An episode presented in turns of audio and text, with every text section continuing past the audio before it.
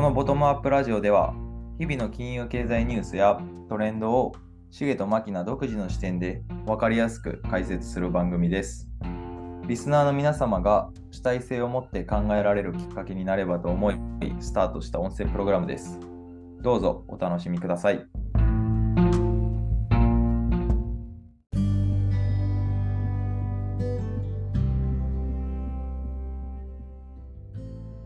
こんばんは。こんばんは。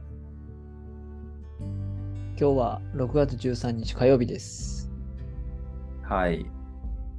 なかなか今週はいろんな指標がある週なのかですかね。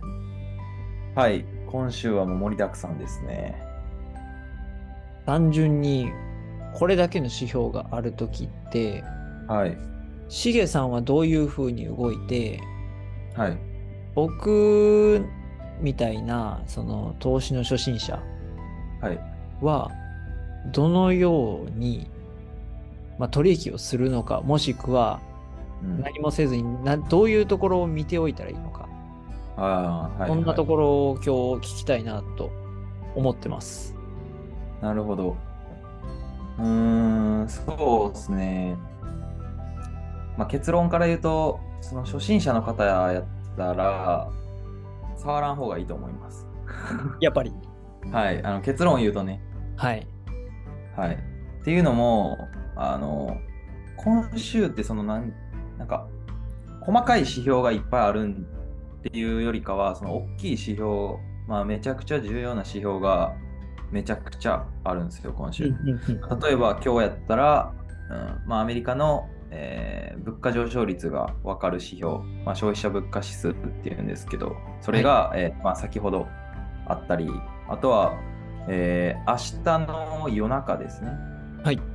に FOMC って言って、まあ、アメリカの、えー政策金利を決める、えーまあ、発表があったり、はい。で、木曜日には、えーその欧州版ですね、ユーロの ECB っていう中央銀行の政策金利のを決めるは、まあ、アメリカの欧州版やと思ってくれたらいいです。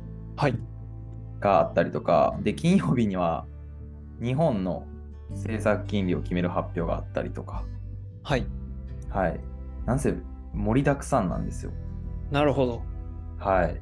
うーん。なので、まあ、そうですね、初心者の方が、うーん、まあ、そのマクロですよね。ファンダを、まあ、分かってる方やったら、多分立ち回りはできると思うんですけど、はいそ。のファンダを分からない人は、テクニカルだけの人とかやったら、まあ、ちょっと立ち回るのは厳しいんじゃないかなとは思いますね。確かにその、この、なんと言いますか、チャート？はい。の形だけではなくて、まあ、奥行きと言いますか。うん。そうですね。背景にあるものはい。が分かってないと、まあ、そもそもに通用しないテクニック。そうですね。その、まあ、実際にその、まあ、FX に落とし込むとすれば、その、長期足で見た時の、まあ、そもそも FX って、その、大きい枠で言うと、まずテクニカルがあるんですよ。はい。てか、まあ、そもそもテクニカルとファンダメンタルズで、そのチャートって動いてるんですね、基本。はい。で、もう、大きいテクニカルの中に、まあ、ファンダがあると。で、そのファン中に、まあ、細かいテクニカルがあるっていう、まあ、イメージなんですよ。はい。なので、そのでっかいテクニカルと、まあ、ファンダがあれば、まあ、立ち回れるとは思うんですけど、その細かいテクニカル、まあ、ずっと線ばっかり引いて、えーその、まあ、視視線ですよね。はい視野が狭い人っていうのは、まあ、多分すぐ焼かれるんじゃないかなって思いますけどね。なるほど。まあ、その、ここで反発するとか、そういとった。か、そうです。だけでやってる方は結構厳しいんじゃないかなっていう。うんうんうんうんまあ、なので、まあ、私もね、あの、まあ、セミナー、金融経済セミナーで、えーまあ、2回か3回ぐらいちょっと金利のお話を、まあ、させていただいたんですけど、はい。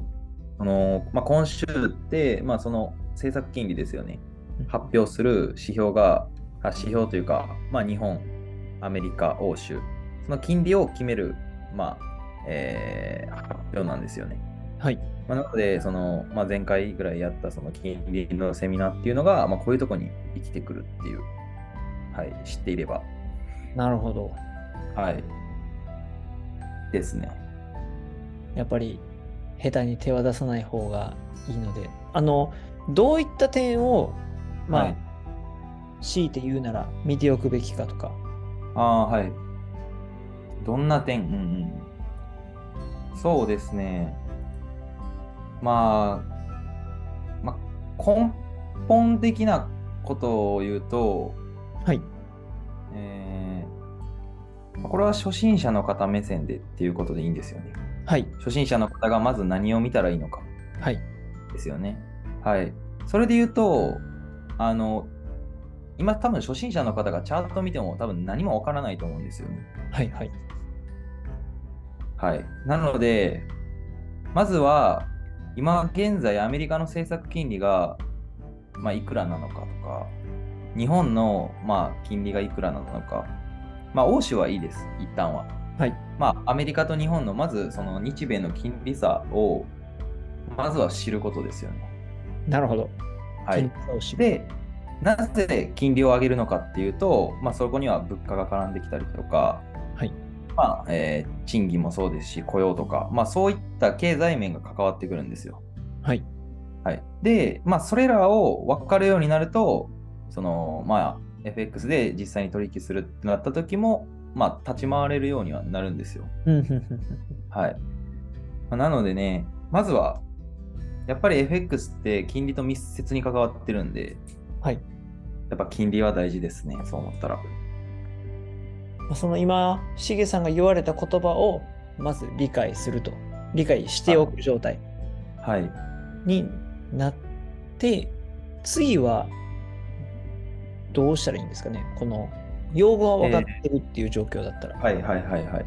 で、まあ、まず、えーそこが分かるようになると、先ほど僕が言ったようなことが。はい。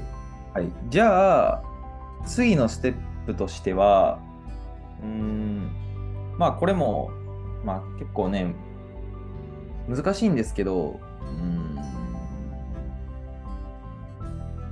まあ、まだね、その取引をしていくっていう段階には早いと思うんですよね。うんなんか、まあ、なんで、しげさんがどのタイミングからはい。本格的にトレードっていうものに入っていける、その、はいはい。やっていってもいいみたいな、ああ、なるほど。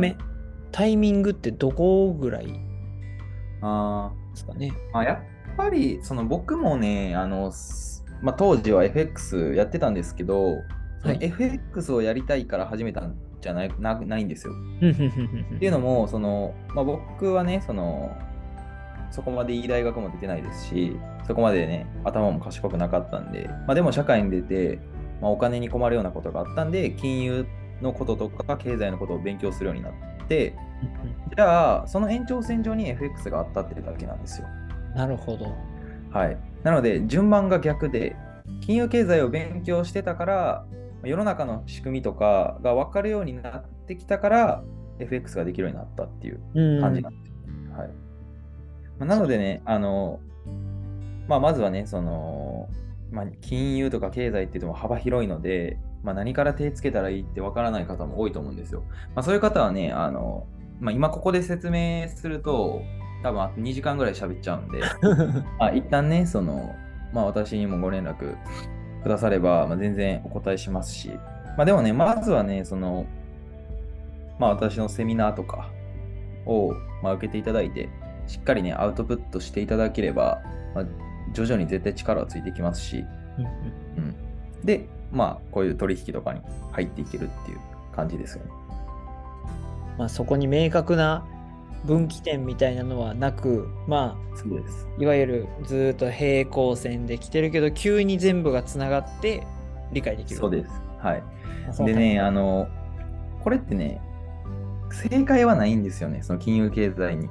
うんうんうんうんそのやっぱり勉強したからといって正解があるかって言われたらそうじゃなくて、やっぱりね、その常に金融のこととか経済って、うん、まあ、情報は流れてますし、まあ、日々アップデートもされるので、やっぱその、ここまで学んだから取引いけるってよりかは、学び続けるから取引ができるようになるっていう感じなんですよ。まあちょっとね、言葉にすると難しいんですけどね、伝わってくれればいいなと思います。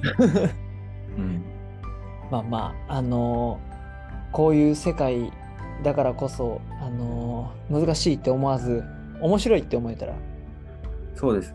あのでもメリットしかないと思うんですよ。その FX から入るってなるとね、結構やっぱ難しいってなっちゃうと思うんですけど、でもその金融経済から勉強するってなれば、FX が別に目的じゃなくて、自分のマネーリテラシーを上げるためとか、自分がマネーリテラシーをつければね、そのまあ、もしね、今後、まあ、今でもそのお子さんいらっしゃる方とか、まあ、今後ね、そのまあ、教えていけるわけじゃないですか。自分もマネーリテラシーがつければ。